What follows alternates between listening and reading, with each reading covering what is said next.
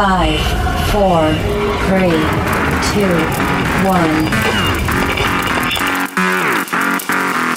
Ha llegado el momento, tu momento para disfrutar, para divertirte, para informarte. Este es tu momento de ser libre en nuestra frecuencia. Ponte los audífonos, vivamos, la experiencia.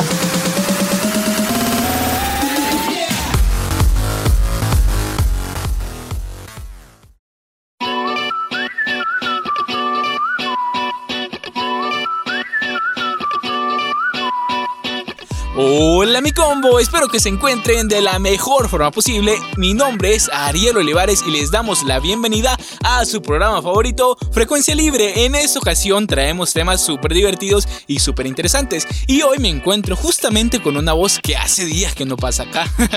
Realmente estamos contentos de darle la bienvenida a Giovanni de León en su regreso a Frecuencia Libre. Giovanni, ¿qué tal? Hola, hola Ariel contentísimo de estar nuevamente con la familia de Frecuencia Libre. A los, por los que no sabían, pues nunca me he salido del colectivo, pero no estoy directamente como vos en sección o conducción como mis compañeros, pero aquí seguimos apoyándonos entre todos, Ariel. No, es que mira, realmente los chicos hoy traen un tema muy interesante y te damos las gracias pues por compartir aquí con nuestra audiencia. Así que vamos a empezar con el programa de hoy y justamente vamos a amplificar frecuencia libre ya que les vamos a dar el chance a los chicos de amplificados ya que nos traen un tema interesante en el ámbito musical, ya que ellos nos van a mencionar sobre algunas canciones que para ellos y creo que también para nosotros consideramos de que se adelantaron de época, por así decirlo. Así que, ¿qué te parece? Giovanni, si les damos el chance ahí a los cipotes, como dicen por ahí? démosle, Ariel, démosle el espacio a Vipas y a Jungla para que nos hablen de este interesante tema. Adelante con ellos.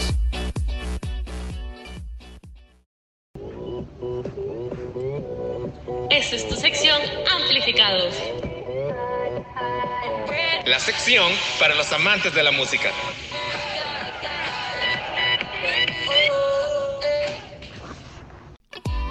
¿Qué lo que amigos y amigas? Bienvenidos y bienvenidas una vez más a su sección de música favorita Amplificados. Espero hayan disfrutado de las vacaciones agostinas y estén de regreso con las pilas puestas. Yo aquí recargado junto al mero Daniel. ¿Qué ondas, Vipa? Aquí estamos nuevamente muy emocionados por estar en otro episodio de Amplificados para traerles a todos ustedes nueva y buena música. En efecto, brother, esta vez les traemos un tema curioso. ¿Nunca se han puesto a pensar que algunas canciones pudieron haberse equivocado de época y por eso no fueron éxitos en su primer lanzamiento? ¿O canciones que pudieron ser éxitos hace muchos años por su melodía? Siempre hay una canción que por la melodía, ritmo u otro elemento nos puede llegar a evocar recuerdos o situaciones como esa canción me recuerda a esta época o que pertenece a esta otra. Y es ahí el camino que vamos a llevar en esta ocasión.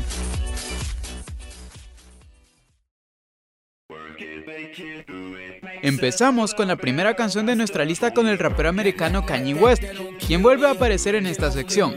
Mención honorable para él, con la canción Stronger, la cual cabe resaltar que tiene un sample de una canción del dúo francés de música electrónica muy popular de aquel entonces, Daft Punk.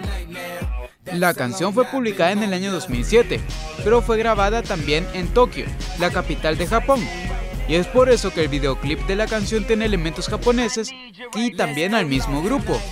Es una gran canción que realmente con la base electrónica hoy en día sonaría muchísimo en las discotecas o antros. Pero eso sí, podemos revivirlas con las redes sociales como TikTok.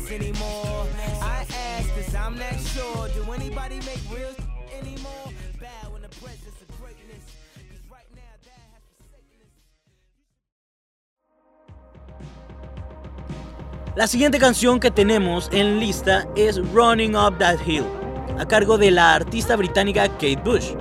Una canción lanzada el 5 de agosto de 1985, un mes antes del lanzamiento de su álbum. La canción originalmente alcanzó el puesto número 3 en las listas del Reino Unido, número 6 en las listas australianas y el número 30 en los Billboard Hot 100 de Estados Unidos, donde sigue siendo el primer y único gran éxito de Bush en las listas pero luego de 32 años se revivió acompañando a la serie de Stranger Things. y nadie en un principio percibe el gran salto generacional de esta canción porque se apegó muy bien a la trama de esta serie, dándole más vida a esta canción. Ustedes queridos melómanos, ¿qué opinan sobre estos datos? Cuéntanos en nuestras redes sociales de Frecuencia Libre qué les ha parecido. Yo recientemente he visto que esta canción se ha mantenido en tendencias en varias plataformas como YouTube o Spotify, a pesar de que salió hace casi 40 años. Y la canción ha tenido un gran boom, luego de haberse presentado en la cuarta temporada de Stranger Things hace ya un buen rato.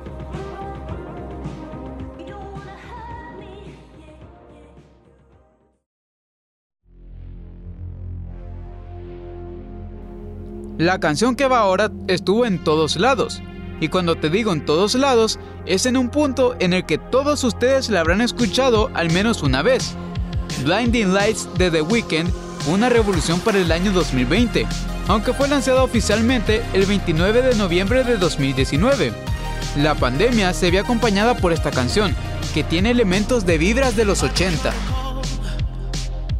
La canción tuvo tanto éxito que tuvo un remix con Rosalía y fue cantada por The Weeknd en el show de medio tiempo del Super Bowl para el año 2021. Esta tuvo una controversia, pues podés creer que Tremenda Joya no recibió ninguna nominación en los premios Grammy, y por ello, The Weeknd dijo que los Grammys eran unos corruptos. Brother, qué locura que no hayan nominado esta canción a los Grammys. En mi opinión, merecía la nominación. Pero bueno.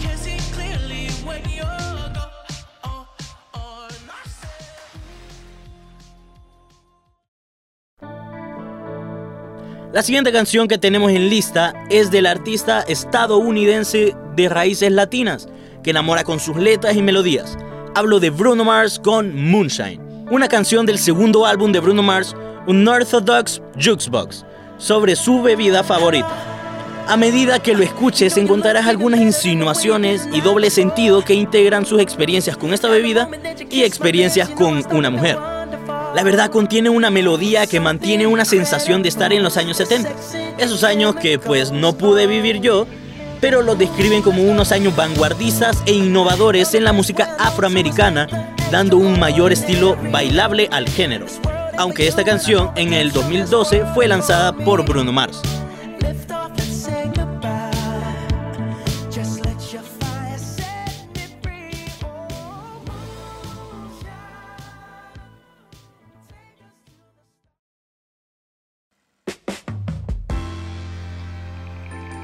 Personal, Bruno Mars es uno de mis artistas favoritos desde que empezó su carrera hasta la actualidad. Y es ahí donde cerraremos con una canción que se lanzó en el 2021 que fue muy exitosa por sus vibras de otra época. Luego de estar apartado de la música por unos años, estrenó Leave the Door Open, de su agrupación con el cantante Anderson Paak. La agrupación se llama Silk Sonic. Leave the Door Open ganó el Grammy a Canción del Año en la reciente edición de estos premios. Brother, es segurísimo que si esto en los años 70 hubiera sonado, hubiera sido un éxito por el género de jazz que se solía escuchar mucho en ese tiempo. Sería muy escuchada como lo es ahora. Pero bueno, creo que hasta acá nos quedaremos con estos datos. Cuéntenos en nuestras redes sociales de Frecuencia Libre qué les han parecido todos estos datos. Gracias a todos, bendiciones y recuerda, amplifica tu vida con ritmo. Hasta, la próxima.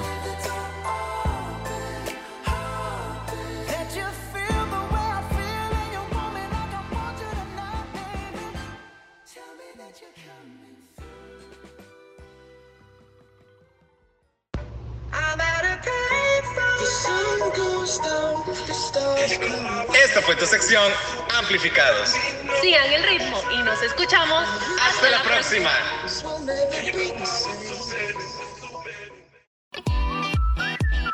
Mira, qué interesante tema y realmente pues hay muchas canciones de ahí del listado que a mí me encantan y sí, te confieso de que para mí sí se adelantaron de época. ¿Qué pensás, Giovanni? Fíjate que sí, de hecho hay canciones que a mí realmente me gustan, que son de los años 80, 90, que incluso las han remixeado ahora, pero que suenan mejores las propias. Para mí suenan mejores las propias, fíjate. Ahora tenemos que continuar con el programa y vamos a pasar a lo que no sabías en 30 segundos con Paola Rogel, que hoy nos trae un dato muy interesante. Así es, Ariel, le damos el espacio a nuestra compañera Paola para que ella nos dé esos interesantes datos en 30 segundos. Adelante, Paola.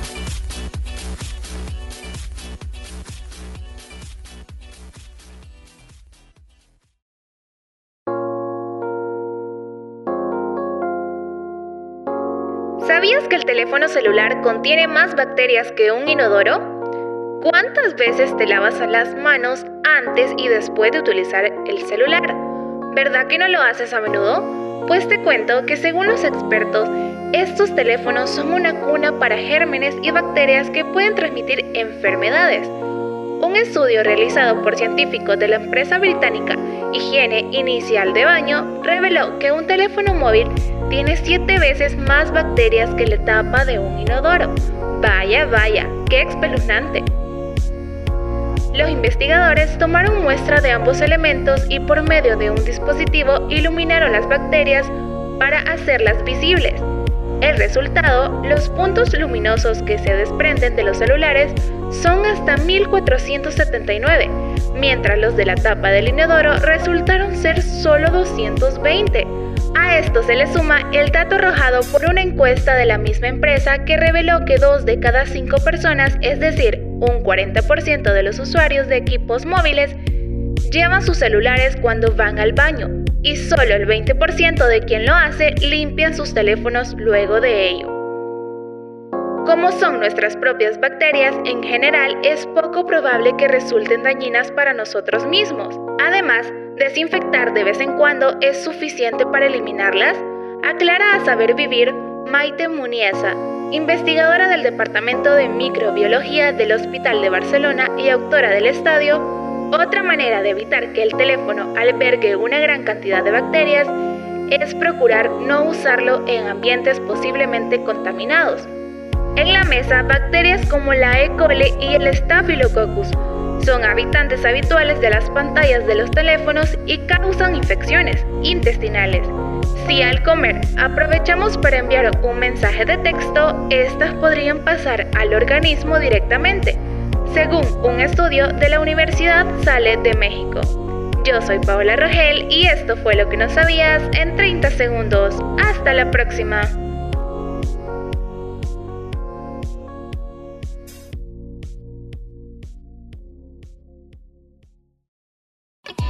¡Ey, qué chivo los datos que nos dio Paola! Mira, realmente, eh, uy, no sé qué pensar acerca de las bacterias y todo lo que engloba ese, ese mundo bacteriano, por así decirlo. En cierta parte tiene razón, porque un teléfono nosotros no lo andamos limpiando, o sea, solo lo agarramos, este, no sabemos dónde hemos puesto nuestras manos, por lo menos el inodoro, nuestras mamás o incluso nosotros lo limpiamos todos los días, pues lo lavamos, pero el teléfono, ¿qué onda? Pues entonces es bien complicado y hasta cierto punto un poquito perturbador, fíjate, porque vos no conoces ese tipo de bacterias que incluso te pueden llegar a enfermar. Sí, no, es que mira, hoy eh, los chicos han traído calidad en sus temas, en sus programas, en todo lo que tiene que ver con frecuencia libre. Y justamente vamos a cerrar el programa con algo, o mejor dicho, con un tema muy que puede resultar tal vez polémico. Pero para los amantes de lo sé que les va a encantar. Y fíjate, el que a mí en lo personal esta sección me encanta porque hablan sobre cultura asiática, hablan sobre cómics, hablan sobre superhéroes, que de hecho es una probadita de lo que nuestro compañero Jonathan trae el día de ahora. Así que hoy en Zona Jonathan Guerrero nos hablará sobre quién ganaría entre los máximos superhéroes de las editoriales de cómics en Estados Unidos. Pero, ojo, porque vienen interesantes superhéroes. Así que adelante, Jonathan.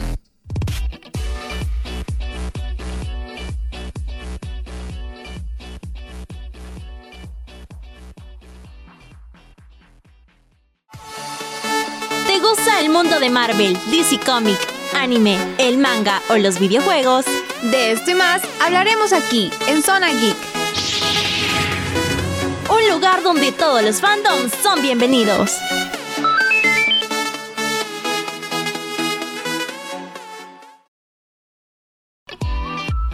Muy buenos días, tardes o noches. No importa el horario en el que nos estés escuchando o qué estés haciendo, siempre es un placer acompañarte. Mi nombre es Jonathan Guerrero y como siempre tengo el privilegio de estar en tu sección favorita, Zona Geek.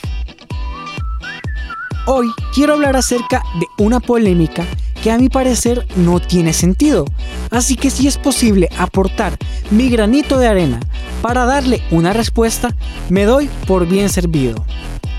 Y la discusión es, ¿quién ganaría si Homelander, Omniman y Superman se enfrentaran?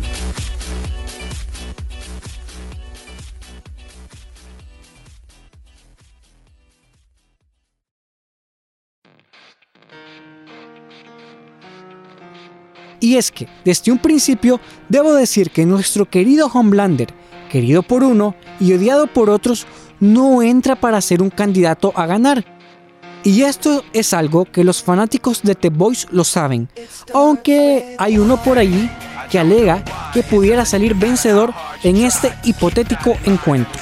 Pero la verdad es que no. Homelander sería fácilmente derrotado por Omniman y Superman.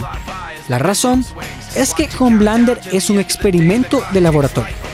Los científicos experimentaron con él para darle sus poderes y reemplazar a Soiler Boy, haciendo una versión mejorada de este. Es decir, es la versión 2.0, la versión mejor pues. Esto se puede observar en la serie animada The Voice Diabolical, episodio 8, en donde tenemos pequeños flashbacks de todo lo que tuvo que sufrir Homelander para llegar a ser como vemos en la serie que ya conocemos. En resumidas cuentas, Homelander es un humano. Sí, es el personaje más poderoso en el universo de The Boys y dentro de este nadie le ha hecho frente hasta el momento. Incluso Soldier Boy no pudo ganarle en un combate uno contra uno. Pero fuera de ese universo, las cosas ya cambian. En un combate con Omniman perdería, ya que hay que recordar que Omniman es un Viltrumita, una raza que mata por placer y conquista otras razas como hobby. Eso de por sí ya nos da una idea de lo fuerte que es, por lo que saldría victorioso fácilmente en el combate, matando a Homelander. Así es, Omniman lo asesinaría, porque él pelea a matar, a no dejar nada a la suerte. Lo único que creo que lograría el patriota es hacerle unos pequeños rasguños a Omniman, solamente unas cuantas heridas o hematomas, por lo que Homelander sería el perdedor en esta ocasión.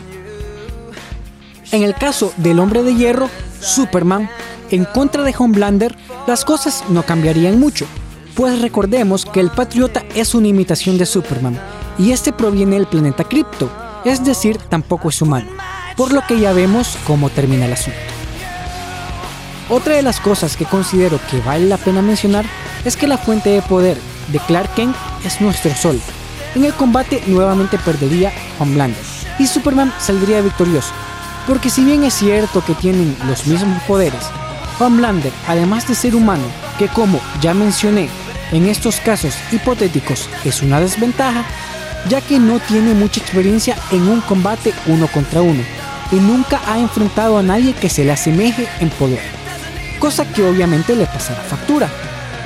Supongamos que en el combate lo hace bien, esquiva algunos golpes y acierta otros, como ya lo hizo en contra de Soldier Boy, y hay que admitir que lo hizo bastante bien para hacer su primer encuentro cara a cara.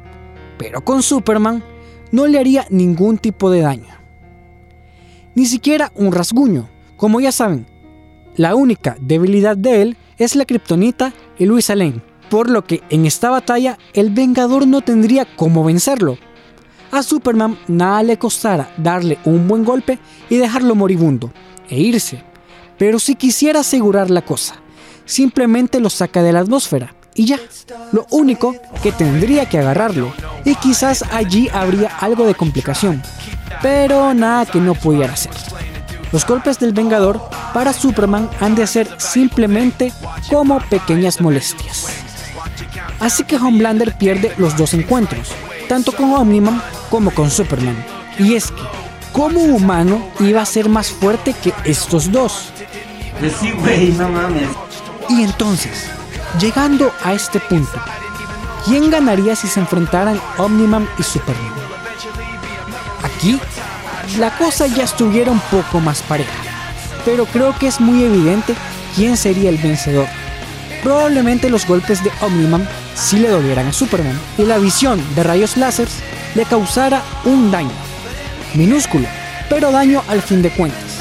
Por otra parte, el hombre de acero tendría que pelear a matar, es decir, dar golpes directos y serios, porque sabe que no pudiera dejar a Omniman vivo, ya que representa una amenaza para la humanidad. Teniendo en cuenta esto, Superman le ganaría fácilmente a Omniman, quien probablemente en un punto de la batalla se desesperara, y volviera a su planeta, o decidiera morir a manos de Clark. ¿Por qué ganaría Superman? Bueno, como mencioné antes, solo tiene dos debilidades, y es muy, pero muy difícil que alguno de estos dos en un combate, sin usar dichas debilidades, pudiera hacerle un daño grave a Superman, por lo que se proclamaría ganador sin ningún problema. Incluso, si él quisiera, puede acercarse al Sol para aumentar su fuerza, cosa que lo haría más imparable de lo que ya es. Pero Jonathan, ¿qué podría pasar para que esta batalla se diera? Tengo que aclarar que desarrollar este tema me pareció interesante porque los tres tienen superpoderes muy similares, por no decir iguales. Y considerando que se encuentran en diferentes universos, que una batalla entre ellos tres se haga canon es prácticamente imposible. Pero suponiendo que suceda, imaginemos que el motivo de Homelander para atacarlo sería claro, ya que es un egocéntrico, que quiere la atención únicamente para él y ser visto como el héroe más fuerte y símbolo de lo correcto. Al compartir un escenario con los otros dos, los vería como un estorbo, y sabiendo cómo es, no dudaría en atacar o intentar intimidarlos para que se vayan. Ahora, el motivo para que se enfrentaran Omniman y Superman fuera Omniman busca destruir y dominar a la raza humana, como ya se vio en Invencible, ya que desde su punto de vista no somos más que mascotas y necesitamos que su raza venga para poder desarrollarnos como se debe, cosa que Superman no permitiría, por supuesto, y de ahí se arman los chingadazos. ¡Que se armen los pinches chingadazos! Y bueno, esto ha sido todo por mi parte. Espero que les haya gustado. Si quieren que hagamos una serie de programas con la idea de quién ganaría, con personajes de anime, cómics, videojuegos, entre otras cosas, díganos en nuestras redes sociales, en Facebook como Frecuencia Libre e Instagram como Frecuencia Libre SB. Yo soy Jonathan Guerrero y nos escuchamos en la próxima.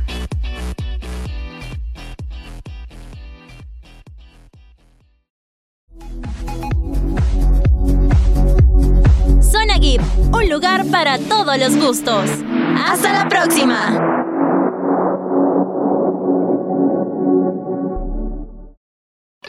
Muy interesante el tema, Ariel. Fíjate que en lo personal, no sé vos, pero para mí, o sea, de los que mencionó, los dos más importantes serían Homelander y Superman. Pero para mí el que ganaría es Homelander. No sé vos, Ariel, la verdad. Mira, uh, es que no, es que mira, Fuya, Superman es, para mí es uno de mis superhéroes favoritos. Homelander también tiene lo suyo, pero me parece bastante atinado lo que dice mi compañero Jonathan. Y bueno, el programa, señores y señoras, y todos los que nos escuchan, este ha terminado. Así que pues. Qué lástima, Ariel. Sí, hombre, ni modo. Pero, pero, no nos podemos ir sin antes darles a usted, querido o querida Radio Escucha, la recomendación musical. Así que hoy tenemos una excelente canción. ¿Cuál es, Giovanni? Fíjate que es de un artista que a mí me encanta en lo personal y este es Justin Bieber con su tema que se hizo demasiado famoso llamada Sorry. Vamos con la recomendación musical.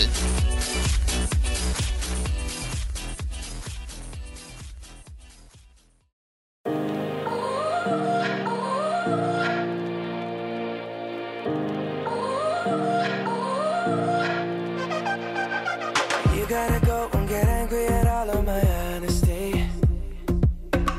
I try, but I don't do too well with apologies. I hope I don't run out of time, cause someone call a referee. Cause I just need one more shot, have forgiveness. I know you know that I made those mistakes maybe once or twice. And by once or twice, I mean maybe a couple of hundred times. So let me, oh let me redeem or redeem on myself tonight Cause I just need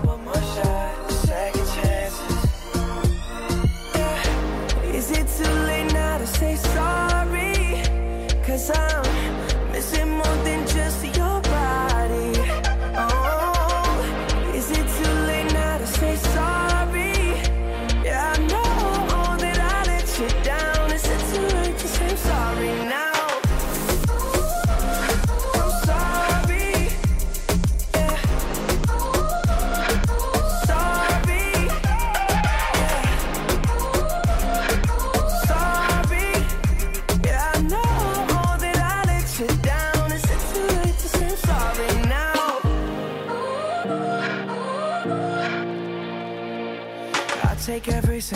of the blame if you want me to. But you know that there is no innocent one in this game for two. But I go, I go, and then you go, you go out and spill the truth. Can we both say the words and forget this? Yeah. Is it too late now to say sorry? Cause I'm missing more than just your body. Oh,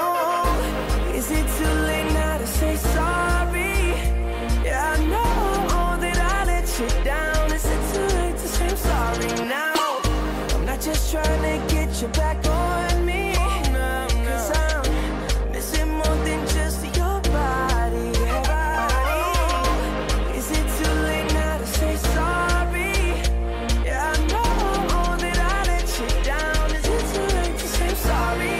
esto fue Frecuencia Libre. Muchas gracias mi combo por habernos prestado de ese valioso tiempo que cada uno de ustedes tiene y les extendemos un saludo enorme. ¿Qué te pareció el programa Giovanni? Súper bueno Ariel, me encantaría estarlos acompañando cada vez que, que ustedes me digan, pues yo voy a estar aquí pendiente.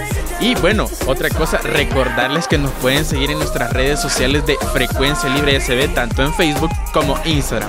Mi nombre es Ariel Olivares y el mío Giovanni de León.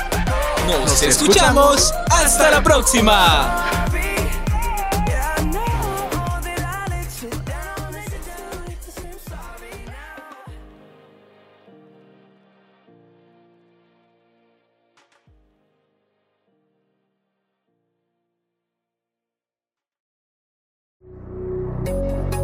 Este fue tu momento, nuestro momento en frecuencia libre. Esperamos que hayas disfrutado. Quédate pendiente de nuestra próxima edición. Frecuencia libre.